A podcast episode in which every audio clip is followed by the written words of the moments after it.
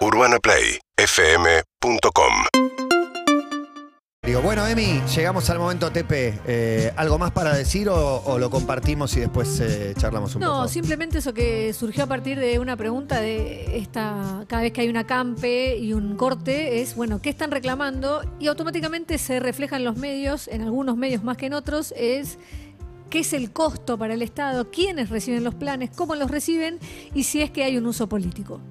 Dale. A pocos meses del estallido económico y social de diciembre del 2001, el entonces presidente Eduardo Dualde crea el plan Jefas y Jefes de Hogar. El 22% de los argentinos no tenía trabajo.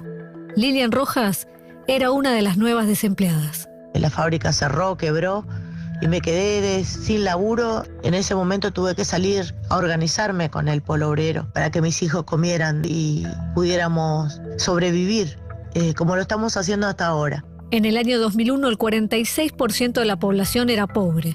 Hoy, 20 años después, el 37% es pobre. Yo perdí mi trabajo cuando tenía 39 años, casi 40.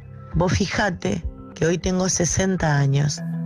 Nunca más pude conseguir un trabajo. Acampe Piquetero en la clave Avenida 9 de Julio frente al Ministerio de Desarrollo Social. Acá no hay un problema del hambre, de economía, no. Acá lo que no quieren es laburar. Rafael Rothman es director del programa de protección social de CIPEC. Es habitual que aparezcan notas en los diarios o comentarios en las redes sociales sobre la posibilidad de que una persona o una familia acumule muchos programas. Esto puede ocurrir en algún caso. La mayoría de los programas tienen incompatibilidades para que no haya duplicaciones, pero hay problemas. En algunos casos no existen estas incompatibilidades o no son controladas como corresponden. No es un problema serio en la Argentina. Seguramente es posible encontrar algún caso de alguien que básicamente está estafando al Estado, y eso ocurre en todo el mundo, y hay que buscarlo y combatirlo y controlarlo, pero no hay ninguna evidencia de que sea un, problema serio, habitual y frecuente. Eduardo Donza, investigador del Observatorio de la Deuda Social de la Universidad Católica Argentina, coincide. Hay una idea, a veces en, en los, en los sectores, eh, en algunos sectores sociales, de que viven con los programas y son muy pocos los que pueden vivir con, con los programas sociales, ¿no? Por supuesto que realizan una actividad, una changa. Eh, entonces, eh, más que nada son sistemas compensatorios de, de una realidad que lamentablemente tenemos desde hace varias décadas en Argentina. La otra observación que se hace es a la duplicación de ayudas. Es muy razonable que haya duplicación y está pensado así, no hay ninguna razón por la que una familia no pueda recibir una jubilación porque hay un adulto mayor en la familia y una UH porque hay un niño menor. Un cálculo. Una familia de dos adultos y dos chicos. Por el potenciar trabajo, perciben 19.500 pesos. Por la AUH, la asignación universal por hijo, 10.200 pesos. La tarjeta alimentar les dará 13.500 pesos más. Son 43.200 pesos. Según la última medición de INDEC, una familia como esta precisó en mayo 40.000 pesos para no ser indigente. Eh, algunas familias eh, eh, sobreviven con 35 mil, 40 mil pesos mensuales, los que hacen changa. Y los que no tenemos changa, la gente un poquito mayor, que a veces eh, costureamos o eh, vamos a limpiar las casas de, de algunas personas, podemos ganar hasta unos pesos más para, para poder solventar a nuestros hijos. El salario mínimo de un trabajador registrado, en blanco, hoy está en 39 mil pesos. Una trabajadora de casas particulares percibe por hora 300 pesos. El horario es de lunes a sábado de 8 a 8. De 8 a 8 de lunes a sábado. De lunes a sábado. Descansa los domingos nomás. ¿Y más o menos cuánto es el sueldo? Y el inicial de, de 30 para arriba.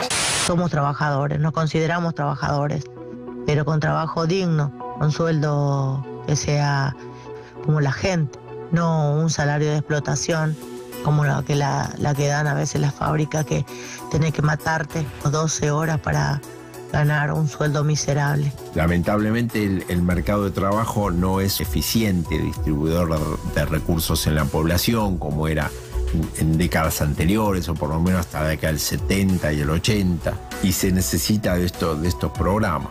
Actualmente hay 8% de argentinos indigentes. Son los más pobres entre los pobres. Son a los que no les alcanza para la canasta alimentaria. Sin asistencia del Estado, Del 8% se elevaría al 18% y la pobreza como mínimo un 5%. los planes Para salir de la indigencia medianamente sirven, pero para salir de la pobreza no alcanza.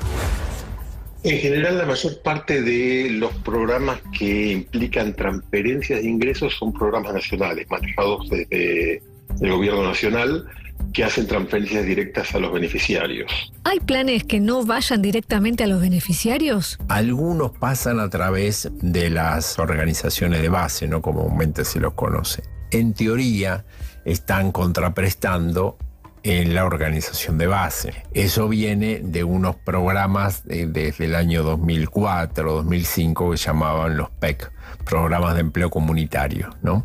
que no se entregaban a través de, de proyectos específicos que presentaban los municipios, sino que se, se otorgaban a las organizaciones de base y las organizaciones de base se lo entregaban a los desocupados o, o- o personas que necesitaban los programas que ellas conocían, ¿Qué tipo de contraprestación? ayudando a preparar la comida en un comedor comunitario o en una sala de, de un barrio carenciado que cuidan chicos gratuitamente, por supuesto, que es de una organización de base. Ese es el caso del potenciar trabajo, una asistencia que da el Ministerio de Desarrollo Social.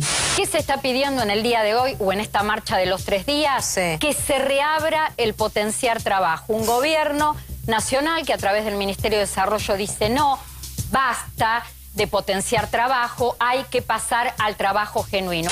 Desde hace 20 años atrás venimos diciendo que no queremos planes, que no queremos más comedores.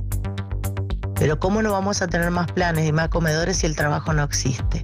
Porque cuando vos le das trabajo, dejan de votarte. ¿Este qué quiere? ¿Por 20 lucas que vaya a trabajar? ¿Entendés? Entonces, es toda una, este- esto es una gran pelotudez. ¿Hay alguna ayuda social en vigencia que ponga como condición que el beneficiario no esté empleado? En realidad lo que controlan mucho los programas, no todos, algunos, es que no esté como trabajador registrado. Sí, por supuesto que puede estar ocupado y está no registrado, entonces el Estado no tiene eh, posibilidades de darse cuenta de eso, ¿no? En nueve de las 24 provincias de la Argentina hay más inscriptos en el Registro Nacional de Trabajadores de la Economía Popular que en el Sistema Integrado Previsional Argentino.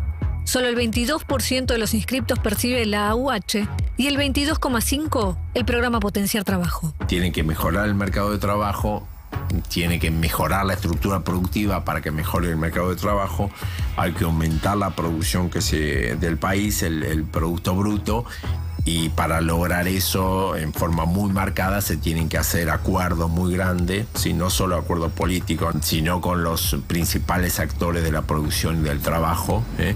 para tener políticas de Estado que sean sustentables, eh, conciliadas entre todos los actores de la producción para que puedan perdurar en el tiempo.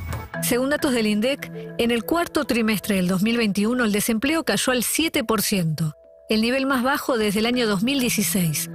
Pero desde entonces y hasta hoy, el empleo asalariado registrado cayó casi 1.7 puntos porcentuales, mientras que el empleo informal aumentó 1.4. En Matanza tenemos 83 comedores, así que cuando quieran las puertas están abiertas para que ustedes vean cómo trabajamos. No somos ningún vago, somos sobrevivientes de los gobiernos que aporrean y nos hacen faltar eh, el trabajo. Montado sobre una realidad social eh, indiscutiblemente dura eh, y una desigualdad tremenda, los planes sociales aparecen como un dique de contención en el que, el que siempre estuve a favor, digamos. Por supuesto. tiene que haber un, un dique de contención. Me parece que después se produce como. No, no sé, no, no, no, no sé explicarlo, pero tampoco sé cómo se sale de, de los planes sociales. Obviamente se sale con crecimiento, se sale con laburo genuino, con cosas que estamos muy lejos de conseguir.